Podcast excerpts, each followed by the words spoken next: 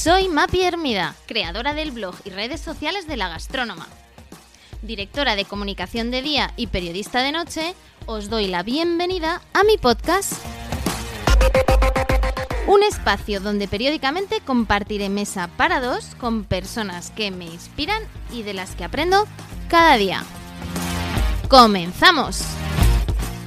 Hoy tenemos con nosotros a Visila Bococo, una empresaria valenciana multipremiada y además conferenciante de liderazgo global. Visila ha sido la primera directora ejecutiva negra de la Cámara de Comercio Hispano-Estadounidense. Con ella vamos a hablar de diversidad, de miedos, de emprendimiento y de la historia que todos tenemos que contar en los siguientes minutos. Encantada, Visila, bienvenida. Bueno, feliz de estar aquí, Mapi. Muchas gracias por invitarme. Tenemos la primera invitada en mi podcast que está en el otro lado del mundo. Estás ahora mismo en Nueva York y bueno, me hace especial ilusión también porque estamos incluso en diferente uso horario. Absolutamente, pero qué, qué bien que la tecnología nos permita estar tan cerquita, ¿no? Al mismo tiempo que lejos, pero cerca. Es verdad, es verdad. Bueno, y estando en Nueva York, eh, ciudad que me inspira especialmente gastronómicamente hablando, eh, no puedo dejar de preguntarte por una recomendación gastronómica, Visila. ¿Dónde, ¿Dónde vas tú a comer en Nueva York? bueno, pues a la hora de la comida me gusta mucho ir a Michael's. Michael's es un restaurante que está en la 55 entre quinta y sexta. Y digamos que es un restaurante que tiene mucha tradición de pues por la mañana, por ejemplo, mucha gente política, pero a la hora de comer, pues muchos empresarios, y ahí es donde se cierran muchos de los contratos de la televisión. Va muchísimos TV anchors y ah, periodistas. Y bueno, se puede ver algunos famosos a la hora de comer. Así que bueno, es un sitio que me encanta porque es un sitio también para networking, entonces reúne esas características. Así que ahí es donde me voy en, después de hablar contigo. bueno, fantástico, qué suerte, qué envidia. Oye, Visila, decía que había sido la, primera eh, mujer negra en dirigir una cámara de comercio hispano-estadounidense. Bueno, ¿cómo, cómo, ¿cómo llegas hasta ahí? Bueno, pues yo creo que mm, llego ahí pues porque desde hace, bueno, cuando acabé la carrera estuve trabajando en comercio exterior. Entonces, no es que llegue de la nada, sino que empecé primero en el Instituto Valenciano de la Exportación, cuando acabé la carrera de Derecho y Económicas. Me costó muchísimo encontrar trabajo y nadie me contrataba en ningún sitio. Entonces, yo creo que mm, cuando tuve acceso a estas becas del IBEX, pues creo que ahí sí que vieron que quizás mi globalidad pudiera encajar, ¿no? Entonces me cogieron para estar en la oficina de Valencia. Después de estar un año en Valencia, pues me, al final yo postulé para irme a Nueva York y lo conseguí. Entonces llegué a la oficina de Nueva York, que era mi sueño vivir en una ciudad como Nueva York, tan diversa, donde pasan tantas cosas y algo que todo el mundo ha visto en las películas.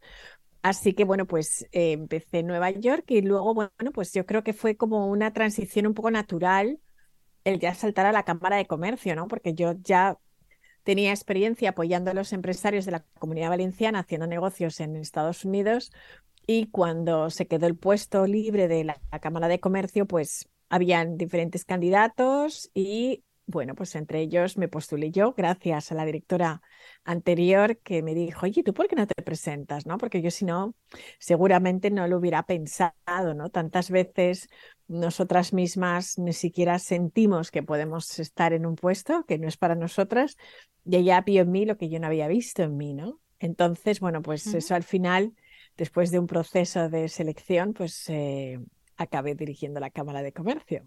Tú eres eh, negra, valenciana, algo que, bueno, ahora puede ser más, más habitual, eh, pero hace, hace años no, no tanto. ¿Cómo, cómo es eh, ser negra en un país de, de blancos? ¿Es una primera buena parte que dedicas en ese libro que has escrito? todos tenemos una historia que contar y me encantaría profundizar ahí. Bueno, pues yo creo que, claro, en los años 70 no había negros en España. Ahora es mucho más normal, sobre todo en las grandes ciudades, en Madrid, Barcelona, Valencia, pues ves, Zaragoza, pero yo cuando crecí, pues era la única niña negra en todos los colegios y en la calle no te encontrabas con nadie prácticamente, ¿no? Entonces, bueno, pues fue una infancia bastante inusual, ¿no? Por muchísimas cosas y luego porque la gente tampoco estaba acostumbrada con lo cual, bueno, pues me llamaban de todo, bollicao, conguito, o sea, todo lo que te puedas imaginar.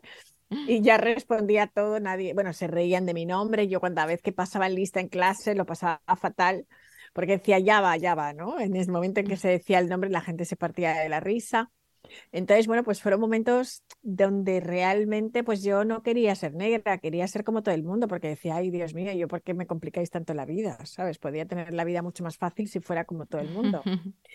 Y al final, bueno, pues me di cuenta de que también, pues el, el ser diferente también te hace especial, ¿no? Entonces tú puedes decidir si te aíslas, si eres diferente y te aíslas, o intentar pertenecer.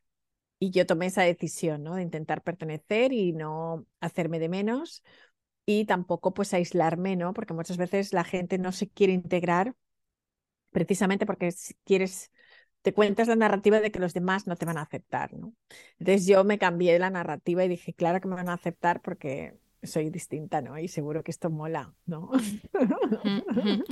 Recupero una frase de tu libro eh, que dice así, aunque en realidad todos somos diferentes, eh, parece que la meta sea desde que empezamos nuestra educación la homogeneidad. Sí. Mm, ¿Qué valor tiene la, la, diversidad para ti?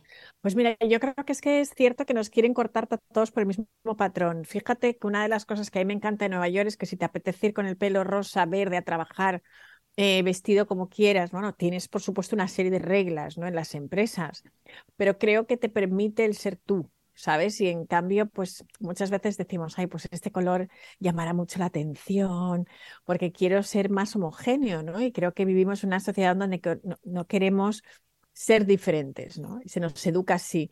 Pues la persona que es distinta en clase o que hace preguntas más de lo normal y tal, pues ya se le aísla, mira, qué persona más rara, ¿no? ¿Qué preguntas hace, ¿no? Entonces creo que nacemos un poco queriendo todo el mundo que esté en la misma bolsa, ¿sabes? Entonces creo que nuestro sistema educativo no fomenta la, la diversidad, por lo menos en mi tiempo, ahora no lo sé en España cómo será, pero en ese momento yo sentía que había que ser como todos. Y yo pienso pues que, que, todos somos únicos, especiales e irrepetibles y eso es lo más maravilloso que tiene la naturaleza, ¿no? Y nosotros formamos parte de esa naturaleza, ¿no? No hay ningún árbol que se parezca a otro y los seres humanos pues tenemos muchísimas dimensiones que nos hacen diferentes de los demás en una misma familia tenéis los mismos padres y somos todos tan diferentes, ¿no? Y qué bien. Y Sila, ¿por qué crees que, las empresas también tienen que tener eh, equipos diversos y también las compañías tienen que trabajar en ese eje de diversidad e inclusión? Bueno, pues yo creo que vivimos en un mundo tan incierto, donde las cosas cambian tan rápido. Fíjate que tecnológicamente antes a veces tenía que pasar 50 o 100 años de una tecnología a otra y ahora pasan 24 horas. De repente estamos hablando con robots, eh, le dices a Siri que te busque un restaurante, ¿sabes? O sea que imagínate.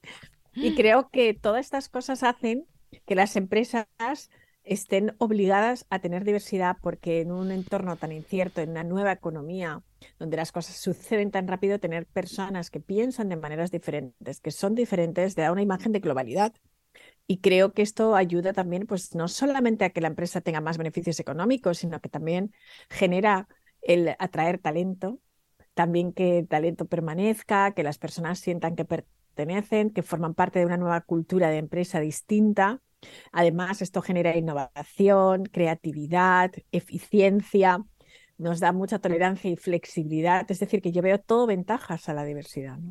No digo que sea fácil, es como músculo, porque hay que trabajarla. Todos tenemos sesgos inconscientes que nos hacen no tolerar a veces a las otras personas que son distintas a nosotros. Existe la teoría de la identidad social, que todas las personas estamos buscando eh, pues parecernos a las demás, nos sentimos más cómodos con personas que han ido a unos colegios parecidos que a los nuestros, que tienen un nivel socioeconómico parecido, es decir, el ser humano en sí siempre va buscando un poco pues esa identidad con la que sentirse más cómodo. Pero ¿qué pasa cuando salimos de nuestra zona de confort y ampliamos nuestros horizontes? Pues al final que vienen regalos eh, fantásticos, ¿no? ¿Qué nos pasa cuando viajamos? y aprendemos de otras culturas, nos hacemos mucho más flexibles, tolerantes, entendemos, disfrutamos de la vida mucho más. Y yo creo que eso es lo bonito que podemos trasladar. Las empresas no dejan de ser un reflejo de la sociedad que queremos, ¿no? Si queremos una sociedad más equitativa, y, más amplia, pues tenemos que tener empresas de ese tipo. Bueno, Visila, continuando con tu historia, em, llegas a, Nueva York, tú hablas de, oye, pasar de un Nueva York hostil a un Nueva York glamuroso, ¿cómo es esa transición y qué ocurre? Bueno, pues yo cuando llegué a Nueva York, pues lógicamente llegué como becaria Entonces tenía tres trabajos, trabajaba en un restaurante que se llama Pinchos, español, también cuidaba niños, o sea, hacía todo lo que había que hacer para poder sobrevivir en un Nueva York, pues que era muy difícil. Y además fue en una época donde había muchísima bollanza económica, los alquileres estaban carísimos y, y, bueno, pues yo con mi sueldo pues no podía permitirme muchas cosas, ¿no? Y fue difícil al principio.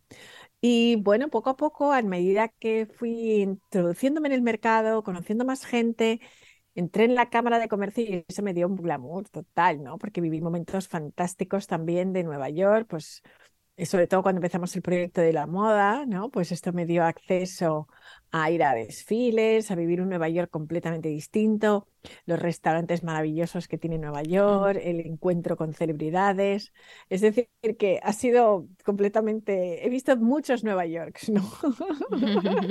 los he vivido de manera distinta. Estás trabajando y, bueno, pues pasas a ser un referente en, ese comercio hispano-estadounidense y de repente eh, algo pasa, ¿no? Eh, algo que, bueno, tú, le pones, le pones eh, una nomenclatura especial entras como en un, en un momento de catarsis y eh, pasas, como dices en tu, en tu libro, ¿no? De caerte en picado de, de, la planta 26 del Empire State donde trabajabas. Sí, esa caída, que no es lo mismo caerte de un quinto que de un 26, ¿no? esa caída es muy dolorosa, pero al mismo tiempo es lo mejor que me ha pasado en la vida, ¿no? Porque... Eh, aprendí muchísimas cosas, esa caída la veo como un gran aprendizaje, eh, transcurrir también momentos muy difíciles de muchísima duda, de miedo, lo que yo llamo la noche oscura del alma, donde no sabes muy bien hacia dónde ir, estás muy perdida o perdido. Y también en un momento donde, ¿sabes? Todo, eh, sientes que estás solo, estás súper solo porque has tenido un puesto donde tu teléfono no paraba de sonar y de repente deja de sonar tu teléfono. Entonces, ¿cómo te desligas de esa figura que eras antes, ¿no? Directora de, y empiezas a ser solamente tú, Visila Coco, ¿no? Entonces ahí es un camino que yo llamo también el camino del héroe, donde uno tiene que volverse a encontrar uno mismo y volver a crear una nueva identidad, una nueva historia. ¿Quién soy sin ese puesto, no? ¿Quién soy sin esos contactos, sin ese network? Y, y bueno, también ahí tienes que tomar responsabilidad frente a tus acciones. Y yo tomé responsabilidad y hacer un análisis, es decir, ¿qué parte he jugado yo en todo esto? ¿no? Las cosas que pasa muchas veces no es culpa de los demás. En mi caso, tomo responsabilidad y me doy cuenta de que mí, pues mi ego, mi arrogancia me había llevado pues a pensar que era intocable y nadie es intocable, ¿sabes? Y todo cambia. Y dentro de esa mutabilidad es cuando yo encuentro también el camino de la emprendedora, ¿no? Que, que, en la que me convertí. Entonces, bueno, pues por eso sigo diciendo que es lo mejor que me ha pasado en la vida, ¿no? Pero no es de bonito, sino de aprendizaje. ¿no? En, ese, en esa noche oscura del alma em, también eh, ocurre tu divorcio, es decir, o sea, muchas, muchas cosas.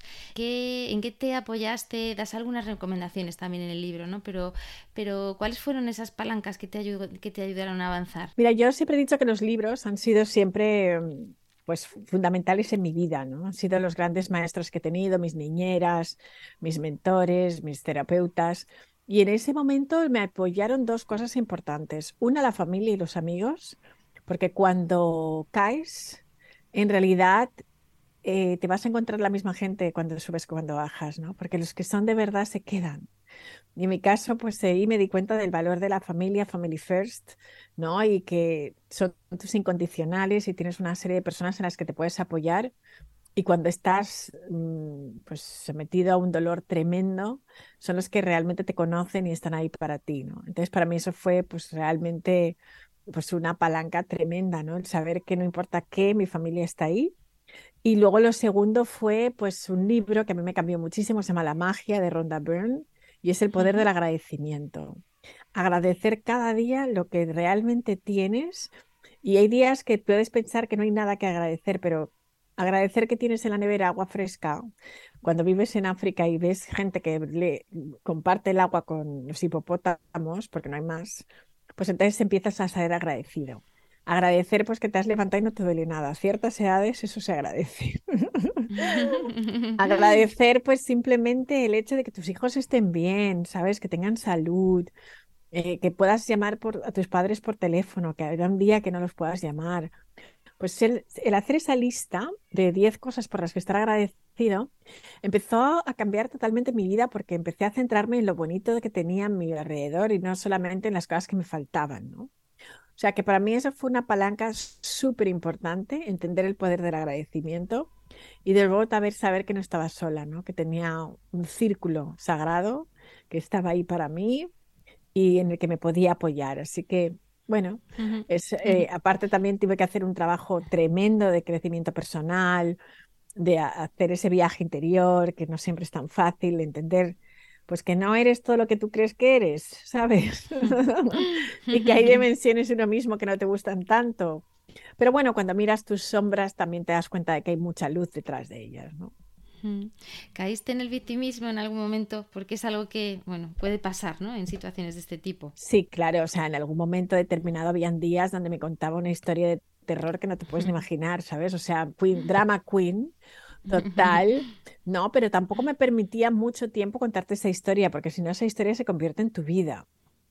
Entonces tienes que cambiar la historia que te cuentas. Si tú estás hablando solamente desde la víctima y pobre de mí, fíjate lo que me ha pasado, bueno, es súper normal que cuando tienes un, una situación dramática en tu vida, algo que te traumatiza en cierto modo, pues es normal que, que, que, te cuentes esa historia, pero no te la cuentes una y otra vez porque se va a convertir en tu mantra.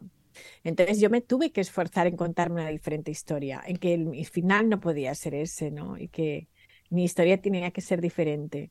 Entonces cuando tú empiezas a contarte otra historia, escribes una nueva historia, entonces te puedes regenerar cada día, ¿no? Y decir, bueno, pues voy dando un pasito cada día a ser esa nueva historia que quiero ser, ¿no? ¿Y te, y te dedicas a emprender? ¿Y, y cómo, cómo, es ese, esa nueva etapa, ese viaje? Tú hablas de que los emprendedores son saltadores de vallas. ¿Saltaste muchas vallas? Pues sí, salté las vallas sobre todo de no tener ni idea de lo que estaba haciendo, ¿sabes? y meter una pata y luego otra. Em, también salté las vallas del miedo a no tener dinero, a quedarme sin dinero. ¿Sabes? Esas vallas que muchas veces vienen por la mentalidad de nuestras familias, ¿no? Sobre todo cuando vienes de padres inmigrantes, vamos buscando la seguridad económica, para eso uno emigra, ¿no? Lo que no tiene en su país lo quiere. Y yo pues he inmigrado también a Estados Unidos buscando también esa seguridad y cuando no la tienes, pues estás realmente en un, digamos, en una cuerda floja todo el tiempo, ¿no? Y aprender a vivir en la cuerda floja, aprender a vivir en una montaña rusa no es fácil y eso es parte del camino del emprendedor también, a salir de la zona de confort. ¿Y qué es lo que realmente me ayudó también a entender por qué quería emprender? Por la libertad. Porque el emprendedor está buscando algo muy sencillo y es la libertad. Es levantarse cada día y decidir qué hace con su vida. Para mí eso es el éxito. No sé para otras personas, pero yo me he dado cuenta después de mucho análisis que el éxito dependiendo de lo que me habían contado que era el éxito, no tenía nada que ver conmigo. ¿no? Yo estaba viviendo el éxito desde otra manera, por eso me caí del Empire State, ¿no? Porque si el éxito lo conectas con el glamour, con un puesto, con un dinero, con todo eso, pero el autoconocimiento es súper importante, ¿no? Luego me di cuenta de que lo que yo estaba buscando en realidad era la libertad, ¿no? Y esa libertad te la da muchas veces el emprender. Y hablabas de esos miedos. Eh, que comentas eh, que también son grandes maestros, ¿no? Y el miedo, como decías, a no tener dinero, pero también el miedo a, al que dirán, al rechazo. y, ¿Cómo fueron esos miedos? Bueno, pues yo he tenido muchos y cuento todos esos miedos que he tenido, ¿no? Y muchos de esos miedos vienen desde la infancia, ¿no? Pues el miedo al rechazo, el miedo a que no te quieran, a que no te vean, a que no te oigan, pues viene también de esa sensación de abandono que muchas veces tienes, ¿no? Yo como hija de migrantes, pues mis padres pasaban muchísimo tiempo trabajando y también tenía tan en mi cabeza que o, triunfaba o no me van a querer, ¿no? Entonces creo que eso también te hace muchas veces ser mucho más perfeccionista, el estar buscando la aprobación externa de los demás, mm, el, siempre tratar de, complacer a todo el mundo y no saber establecer límites muchas veces a las otras personas porque quieres pertenecer. Así que yo creo que también hay otro miedo que mucha gente no habla de él, pero es el complejo de Jonás, el miedo al éxito, que es un miedo que muchas veces muchas mujeres tenemos, ¿no? Porque... Em, si quieres apuntar muy alto, ¿sabes? Si vienes de una familia donde las mujeres no han tenido mucha visibilidad, ¿quién soy yo para estar ahí, ¿no? Entonces también ese miedo puede existir, ¿no? ¿Qué pasa si tengo éxito? ¿Qué pasa si de repente tengo visibilidad, ¿no? Y muchas veces no, nos da mucho miedo esa visibilidad. Así que bueno, pues yo creo que esos miedos al final nos tenemos que hacer amigos de ellos. No es que se vayan del completo, ¿sabes? Son invitados muy incómodos, pero como cualquier invitado incómodo, pues sabes que no sé, un invitado en general no tiene que quedarse más de uno o dos días en una casa, ¿no? pues lo mismo pasa con los miedos. Entiende que están ahí y diles, mira, creo que llega la horita de que os vayáis a vuestra casa, ¿sabes? Yo voy a seguir adelante. Y eso es la valentía. La valentía no es que no tengas miedo. La valentía es que sigues haciendo las cosas con el miedo que tienes y lo trasciendes y lo manejas como puedes, pero sigues adelante, ¿no? Descubres tu pasión en ese viaje interior. Em, es, es, es, es, lo mismo que la misión, que el propósito. Eh, eh, ¿cómo, ¿Cómo los diferencias, Visila? Mira, para mí no es lo mismo, ¿sabes? Porque mm, creo que la misión nos encuentra a nosotros mismos, ¿sabes? La gente siempre está pensando, quiero buscar misión.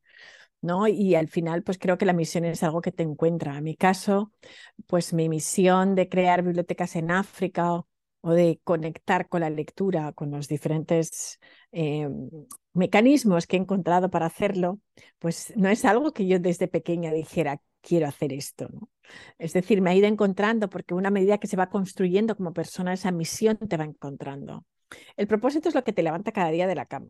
¿Sabes? Lo que te da esa motivación porque en momentos determinados, cuando tú no tienes fuerza y todos llegamos a un momento que ya dices, bueno, te puede encantar tu trabajo, puedes sentir que sí, que estás en el sitio donde tienes que estar, pero puedes en momentos determinados, pues estás cansado, necesitas un cambio y ahí es comprometerse con tu propósito. Tu propósito es por qué, o sea, ¿cuál es mi para qué? ¿Para qué estoy haciendo esto? ¿no? Entonces, cada uno tiene su para qué. Y eso es lo que está conectado al propósito. Y luego la pasión. La pasión es lo que te mueve. Y la pasión es una actitud. O la tienes o no la tienes. Hay gente que no se apasiona por nada. Y hay gente que se apasiona por todo. Ah, pues yo soy feliz con cualquier cosa, ¿no? Entonces me intento apasionarme con las cosas porque es la actitud pues de una niña, de un niño, ¿no? Como, nos apasionábamos con el Día de Reyes, ¿no? Pensando, ay Dios mío, ¿qué me van a traer los Reyes, ¿no? Pues si tenemos esa actitud, esa pasión, y te levantas cada día pensando, ¿qué, qué, qué me va a regalar la vida hoy? Pues entonces esa pasión está. Y esa pasión también te va a ayudar muchísimo, porque en los momentos difíciles esa pasión también te va a levantar, ¿no? Entonces, cuando tú conectas la pasión con la misión y el propósito, pues fenomenal. Y cuando no tienes propósito y no tienes misión, también está muy bien. Ha habido momentos en mi vida en que no he tenido nada, he sido un poco autómata, ¿no? La vida me ha ido llevando de un lado para otro, pero sí que he aprendido a lo que no es lo que yo quiero y aprendiendo muy claro lo que no estoy dispuesta a hacer y lo que no quiero, me ha ido acercando mucho más a la pasión. Por eso hay que volver otra vez a esa infancia para saber qué te interesaba de verdad, qué es lo que te hacía realmente feliz, qué te hacía reír, cómo se te pasaban las horas sin aburrirte, ¿no? Y cuando vuelves a analizarte y tienes un autoconocimiento, te das cuenta si estás en el camino o no. ¿no? Yo ayer estuve en un evento y, y pensé, madre mía, o sea, qué horror, ¿no? O sea, qué aburrimiento, qué cosa. ¿Sabes? Fui por curiosidad porque además mi marido me dijo, oye, pues vamos a esto, que es la transformación eh, de, la industria automovilística, ¿no? Con los coches ahora que, que, que, bueno, pues que van a ser autónomos, ¿no? Sí. Estuve en esta conferencia, pues entonces y dije, uy, qué aburrimiento, ¿sabes? O sea, porque y era un evento que organizaba la Cámara de Comercio de Alemana y yo trabajo muchísimo con esa cámara, pero me di cuenta de que ya no era esa misma persona, ¿no? Que podía estar tres horas en un evento y luego pues hablar de, de esto y pensé, pues ahí no está mi pasión, o sea, qué bien que puedo vivir ahora de otra cosa que me apasiona. Antes lo hacía porque estaba en mi descripción de trabajo, ya está. ¿Sabes? Entonces iba a eventos, iba a muchas cosas, a ferias, pero no me planteaba si me gusta o no, era mi trabajo. Hoy sí que sé quién soy, sé lo que me apetece, lo que no me apetece. Dije, vale, ¿qué he aprendido hoy? Pues sobre todo lo que he aprendido es que no me interesa mucho esto, ¿sabes? Qué bueno. Fantástico. Em, ¿qué, le dirías? ¿Tienes em, un podcast en el que das algunos también consejos y, ayudas ¿no? a, trabajar a personas eh, pues que quieren mejorar su autoestima, conocerse mejor. Em, das alguna, algunos tips, algunos consejos también ¿no? para estas personas de, oye, ¿cómo, cómo elevar esa autoestima, esa pasión ¿no? y, y, conectar más con, con el mundo, Visila. Bueno, pues yo creo que es que como al final son tantas cosas que uno va aprendiendo en la vida y por qué no compartirlas con los demás. Si nos quedamos con todo lo que vamos aprendiendo, no sabemos cuánto tiempo estamos en este mundo, ¿por qué no compartirlo? ¿Sabes? No es bueno tampoco quedárselo. Entonces empecé este podcast un poco con esa decisión y mucha gente pues me decía, ay, pues es que yo eh, empiezo un proyecto y nunca lo acabo, ¿sabes? O sea, soy de esas personas que sí, me comprometo y luego no hago nada. Bueno, pues eso significa disciplina y autodominio. ¿Cómo nos disciplinamos a nosotros mismos? ¿Sabes? Pues bueno, quitándonos las distracciones, ¿sabes? O sea, estar enfocado, que es súper fácil, el perder el foco, ¿no? Porque vivimos en un mundo donde estamos conectados todo el día. Entonces yo pues pensé, ah, cuando quiero hacer un proyecto y me quiero enfocar, ¿qué es lo que yo hago, ¿no? Pues lo primero es automanejarme a mí misma. ¿sabes? O sea, entonces lo que hago es comprometerme y a veces incluso hago un contrato conmigo misma, ¿no? De la misma manera que tú firmas un contrato de hipoteca o de alquiler y pagas todos los meses, pues yo también digo, me voy a poner un contrato que voy a hacer, pues eso, meditar todos los días, hacer ejercicio, escribir y entonces ese compromiso que yo tengo conmigo misma lo puedo hacer con cualquier persona, porque cuando doy mi palabra, doy mi palabra. Y muchas veces por eso no, no, no nos sentimos bien con nosotros mismos y nuestra autoestima viene porque nos hemos fallado tantas veces. Entonces, la disciplina también tiene mucho que ver con el amor propio, ¿sabes? Porque cuando tú sabes que no te has fallado, te quieres más. ¿Qué es lo que nos decepciona cuando nos comprometemos con emprender, nos comprometemos con una serie de hábitos y no los cumplimos? Entonces, cuando no los cumples, pues te sientes mal, empieza una relación complicada contigo mismo y al final eso es lo que estás proyectando. ¿Sabes? Si dices, bueno, voy a hacer ejercicio todos los días, pues haz 20 minutos, no tienes que hacer todos los días dos horas de gimnasio. Entonces yo me pongo pasos pequeños, pero luego, claro, me voy inflando como un pavo real porque digo, jo, qué bien lo he hecho hoy. Hoy he cumplido con todo lo que quería hacer, ¿no? Entonces eso va haciendo que tu autoestima vaya subiendo porque tú estás siendo coherente contigo mismo. Entonces creo que la autoestima es fundamental para, subir en nuestros puestos de trabajo, para tú sentarte delante de tu jefe y decirle necesito un aumento, necesitas mucha seguridad. Y para eso tú tienes que saber cuál es tu valor. No se trata de que te suene el sueldo, sino saber cuál es tu valor, que es distinto. Precio y valor es diferente, ¿no? Entonces, bueno, son los consejos un poco que doy, ¿no? ¿También practicas hábitos por las mañanas? Sí. Eh, no sé si nos puedes aconsejar alguno. Pues sí, mira, yo tengo como una rutina y es porque me di cuenta de que si no soy capaz de autogestionarme a mí misma, pues cómo pretendo gestionar empresas o la gente con la que trabajo o presentarme mi mejor versión a los demás, ¿no?